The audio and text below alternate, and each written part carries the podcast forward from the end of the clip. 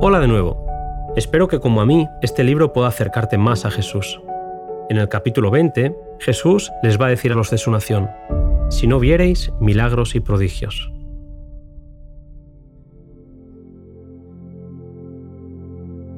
Las noticias de lo que había pasado en Jerusalén y el juicio de los dirigentes contra Jesús llegaron a Galilea. Se decía que el profeta se había declarado el Mesías, pero el pueblo de Nazaret no creía en él. El Salvador declaró a sus discípulos que un profeta no recibía honra en su propio país.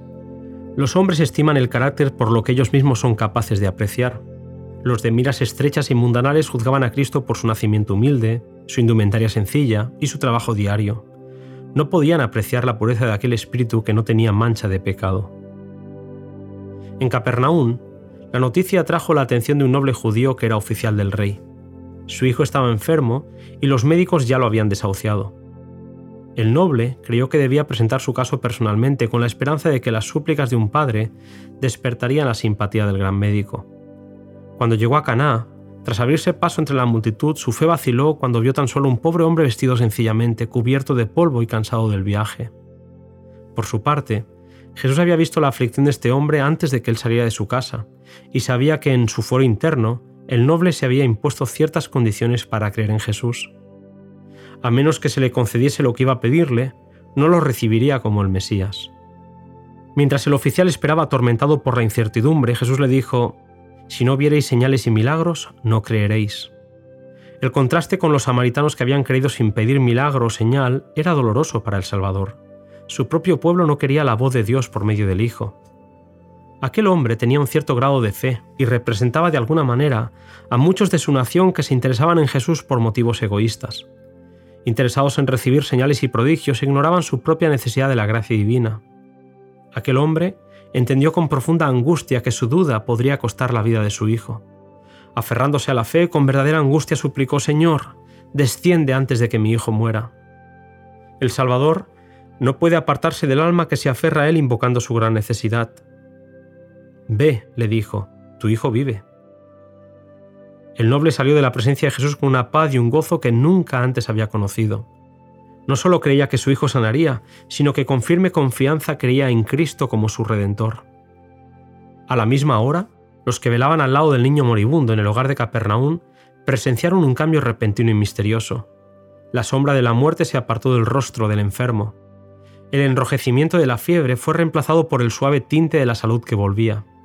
Los ojos empañados fueron reavivados por la inteligencia y fue recobrando fuerza el cuerpo débil y enflaquecido. No quedaron en el niño rastros de su enfermedad. El oficial podría haber vuelto a casa esa misma noche, después de su entrevista con Jesús, pero no tenía prisa. Aunque la distancia no era mucha, llegó a casa al día siguiente. No había rastro de la tristeza con la que él había abandonado su hogar el día anterior. Veía con nuevos ojos y mientras todavía estaba lejos de casa, sus siervos le salieron al encuentro para darle la noticia que no le sorprendió en absoluto. Lo único que quiso saber fue la hora en la que el niño comenzó a mejorar. Ellos le contestaron, ayer a las siete le dejó la fiebre. Él supo que en el instante en el que su fe había aceptado la declaración Tu hijo vive, el amor divino había tocado al niño moribundo. El padre corrió a saludar a su hijo, le estrechó sobre su corazón como si le hubiese recuperado de la muerte y agradeció repetidas veces a Dios por su curación maravillosa. Él y toda su familia llegaron a ser discípulos de Cristo y en Capernaum, donde Cristo realizara tantas obras maravillosas, quedó preparado el terreno para su ministerio personal. El que bendijo al noble en Capernaum siente hoy tantos deseos de bendecirnos a nosotros, pero como el Padre afligido somos con frecuencia inducidos a buscar a Jesús por el deseo de algún beneficio terrenal, y hacemos depender nuestra confianza en su amor de que nos sea otorgado lo pedido. El Salvador anhela darnos una bendición mayor que la que solicitamos y dilata la respuesta a nuestra petición a fin de poder mostrarnos el mal que hay en nuestro corazón y nuestra profunda necesidad de su gracia. Desea que renunciemos al egoísmo que nos induce a buscarle.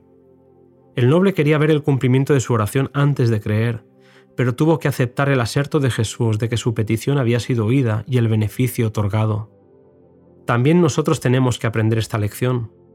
Nuestra fe en Cristo no debe estribar en que veamos o sintamos que Él nos oye, debemos confiar en sus promesas. Cuando acudimos a Él con fe, toda petición alcanza el corazón de Dios. Cuando hemos pedido su bendición, debemos creer que la recibimos y agradecerle de que la hemos recibido. Hasta aquí el capítulo 20 de este maravilloso libro. Nos volvemos a encontrar en el siguiente podcast que tiene como título Bethesda y el Sanedrín.